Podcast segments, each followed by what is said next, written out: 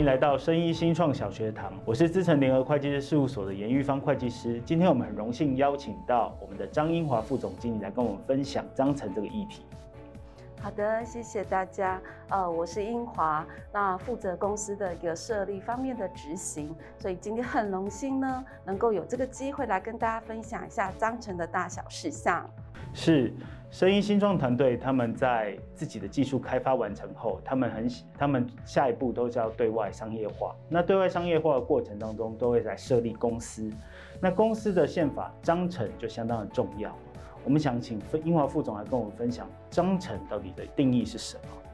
好的，章程呢是每一家公司在设立的时候都必须要经过发起人会议。就是全体股东的同意所订定的一个文件，而这个文件呢，里面呃所记载的东西，就是公司未来各项活动的一个最高指导原则，所以它是内部最高效力的文件，相当于是公司的宪法。谢谢英华副总的分享。那我们除了了解到章程的定义之后，我们想要了解的是章程到底该定些什么，才能够符合公司法的规定。那我们也请英华副总来接着为我们分享。公司法规定呢，章程呃，它有必要记载跟相对记载事项。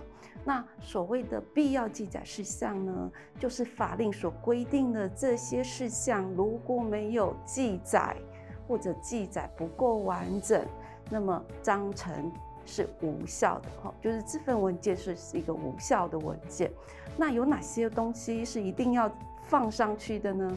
第一个就是公司名称，第二个是所营事业，第三个是公司的资本总额，还有它采用的股份是有票面或者是无票面额的制度。然后呢，还有公司的所在地。还有公司的董事、监察的人数，还有任期。最后呢，是公司的设立章程的年月日。好，那这些事项，呃，就是必要记载事项。那所谓的相对记载事项呢，就是说这些法律规定的特殊事项，如果你没有写的话，那么是不可以产生效力的。那 even 你经过股东会决议通过也是如此哟。好，所以呢，呃，这个，呃，我们来看一看有哪些东西是属于一定要记载在章程上面的。一个是分公司的设立，好，第二个是解散的事由，好，第三个是呃特别股的种类，还有它的权利义务，好，最后一个呢是发起人所所得受的。特别利益，还有受益者的姓名，好，这些事情，如果你没有记载在章程上面，那你是没有办法呃产生效力的。其实实务上最常碰到的大概就是分公司的设立。如果我们想要设分公司，章程里面没有得设分公司的字眼的话，那你是无法设立分公司的。好，那最后呢，大概就是一个其他的记呃自由记载的事项。那比较常呃碰到的、看到的哈，大概就是有关董监报酬啦、员工酬劳，这些都是呃一定要定定，可是呢定定呢却不会产生整份章程效力的一个连结。谢谢英华副总的分享。那我想接着想请教，如果董监的报酬跟员工的酬劳，他并没有在章程当中去定定的话，那在登记的时候会遭遇到什么样的问题呢？呃，这两件事情哈，就是董监报酬跟员工酬劳，它是分开的。在主管机关，它对于员工酬劳，因为公司法规定应该要记载，所以呢，它不记载是不会通过登记的。而董监报酬呢，就算不记载呢，呃，主管机关也不会理你这样子。嘿，可是基本上这两个东西，这两个事项对于公司章程本身的效力，呃，记不记载，它其实是不产生影响的。是，谢谢英华副总的解答。那我们接着想要来了解一下，是公司它在设立了它的章程当中所定定的一个东西，就是资本总额。但是在很多新创团队，他会询问到说，那跟实收资本额还有出资额这几个名词有什么样的差别呢？我想也请英华副总来跟我们做一些说明，来厘清一下。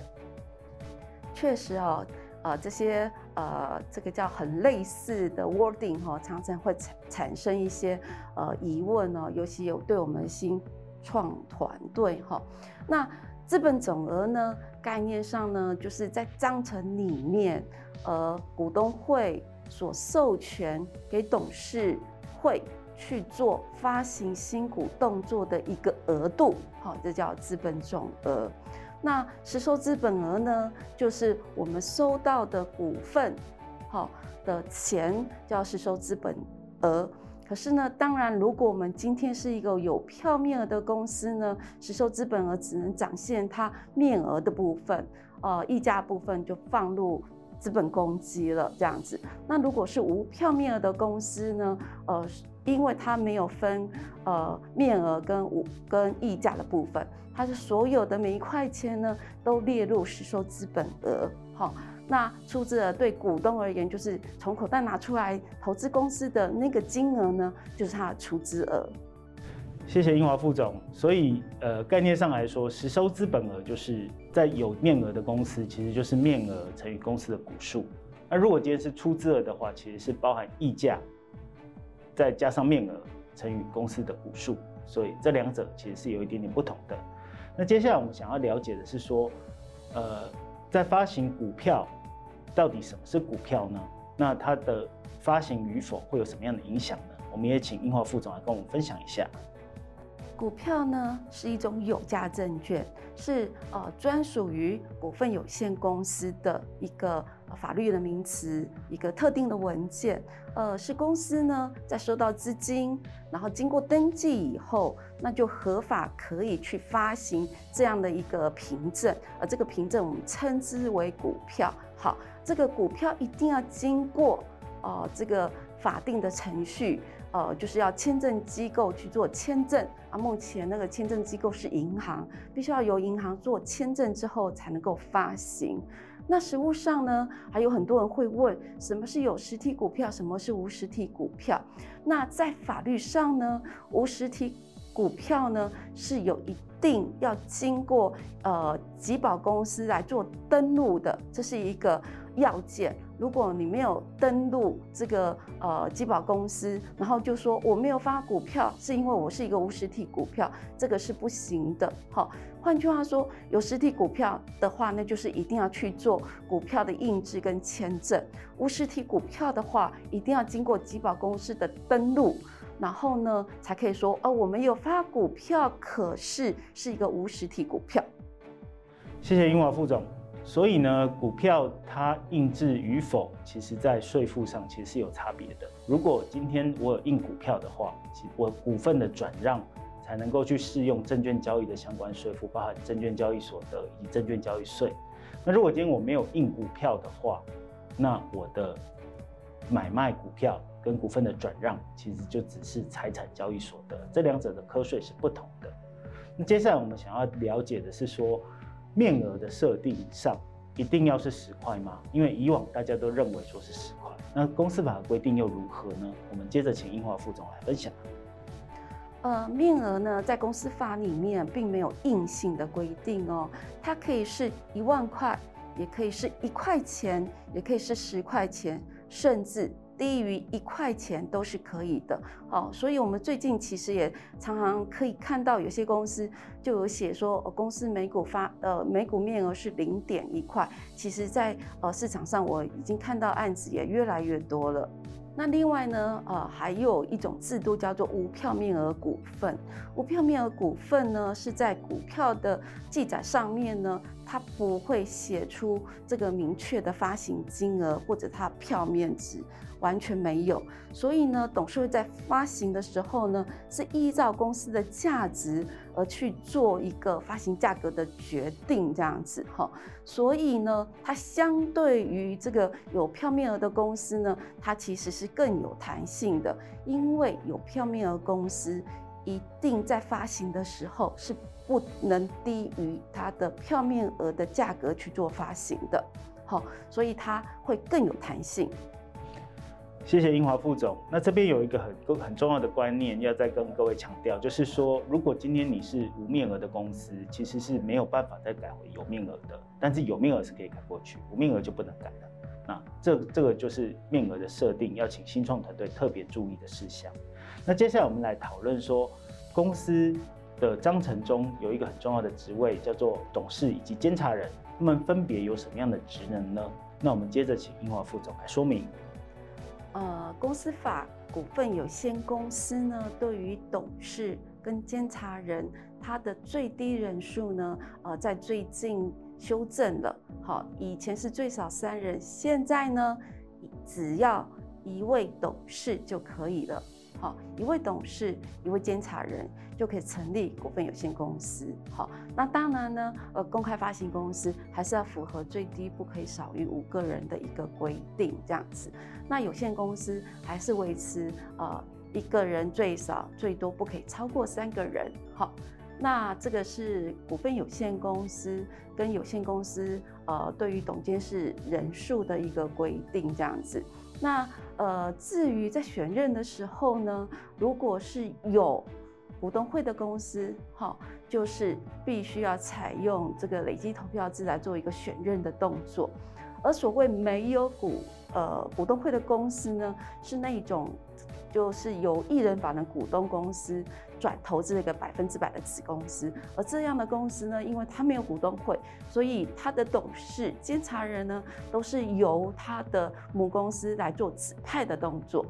那讲到呢，公司的董事跟监察人的职务呢，我们必须要先介绍一下公司法两百零二条的规定哦。那公司法两百零二条呢，呃，它的规定是说，公司业务的执行呢，除了本法就是公司法，或者章程规定应该由股东会决议的事项以外，其他的均应由董事会决议行之哦。那换句话说呢，呃，这个董事呢，他的执行业务呢，必须要经过董事会的形式啊去做一个决策。好，这个就是董事的。主要的一个职能哈，最重要的一个职能。那他们呃，每一位董事呢，都是公司的负责人，他们必须要忠实的来执行他们的业务呢。然后呢，呃，尽善良管理人的注意义务。那至于监察人呢，呃，是公司法呃设置的一个制度，他必须要来监督公司业务上的一个执行。同时，监察人也可以列席董事会来陈述意见，然后呢，来查核，呃，随时来注意呢，公司有没有违反，或者是董事在执行业务的时候有没有违反法令章程的规定，然后通知他们来做一个执行，呃，一个停止这样子哈。最后呢，他每年度呢，还要来查核这个公司，呃，董事会所编造出来的表册，然后出具他们的报告书。那最后呢，监察人有非常好的一个权利，就是召开股东会。当他认为公司有必要的时候，呃，就必须也可以，而且是单一的。好，每一位监察都有这样的一个呃呃权利，可以去做呃召开股东会这样的一个权责。谢谢英华副总。所以在这里，我们想要强调一个重点，就是说，监察人其实他的他有查阅公司表册的一个权利，而且要来报告给股东会。我想，监察人的职务也跟董事一样，相当的重要。那接下来我们来讨论是说，章程当中会去定定董事跟员工的酬劳，那我们应该要怎么来定定呢？我们接着请英华副总来分享。员工酬劳跟董监酬劳呢，我在这里必须要先说明一下哈。酬劳指的是红利，好，指的是红利，就是公司赚钱在税在税前呢，呃，有一个呃这个这个数字，这个税前的净利的数字呢，呃，就可以拿来呃作为我们董监事酬劳分配的一个基础。那员工酬劳呢？呃，在章程上面的定定呢，它可以是一个固定数，或者是一个区间，或者是以下限的方式来做定定。好，那呃，董监酬劳它只有一个定定的方式，它就是只能定上限。好，它只能定上限这样子。嘿，那呃。员工酬劳跟董监酬劳还有一个特别的地方，大概就是董监酬劳只能用现金现金的形式来做发放，而员工酬劳呢呃酬劳它可以用现金，也可以用股票的方式来处理，同时员工酬劳也可以扩大发放给他的从属及控制公司的员工。好，不过这必须要在章程做定明。谢谢英华副总。那这边有一个很重要的观念，也要跟各位来说明，就是说董事跟监察人的酬劳，如果今天他没有在章程订定的话，他是不能够发放的。那接着我们来谈的是，有很多新创团队会来讨论说，我要不要设立闭锁性公司？那闭锁性公司有什么样的好处，或是要设立的注意的事项？它章程有什么要订定的部分呢？我们也请英华副总来分享。呃，所谓闭锁性公司呢，就是呃，在章程里面呢，一定要载明呃，是一个闭锁公司的性质。而所谓的闭锁呢，是指股份被闭跟锁是在什么样的情境底下，它可以被打开。好，就是股份转让的限制呢，必须要在章程里面写得非常的清楚。否则的话，因为一般股份有限公司股份是以自由转让为原则的，哈，这个是呃闭锁性公司一个非常非常大的一个特点，哈，它可以明明白白、清清楚楚的一个把股份做锁股的动作，呃，这个也是为什么呃很多家族性的公司呢，他们要成立控股公司，呃，他们会去选择这个闭锁性公司。好的，那避暑新公司呢，除了这个避暑股份的这个特质以外，它另外实物上还有一个特特点哈，就是说它出资的部分呢是可以用劳务出资的。好，在资本总额小于好未达三千万元的部分呢，它这个劳务出资呢是不可以超过二分之一。那大于等于三千万的部分呢，它是不可以超过四分之一。好，那不过要特别提醒大家，这个劳务出资呢，它是有税务问题的。好，这个也要特别注意。谢谢英华副总分享。那今天我们针对公司的宪法章程，它的定义是什么？那里面所要记载的相关事项的重要定义，包括面额的设定，包括股票要不要发行，以及董事跟监察人的一个职权。以董监酬劳跟员工酬劳的章程应该要如何注意，以及闭锁性公司的章程的特殊性，我们都有所讨论，希望对各位新创团队有所帮助。谢谢各位，谢谢英华副总，谢谢大家，谢谢。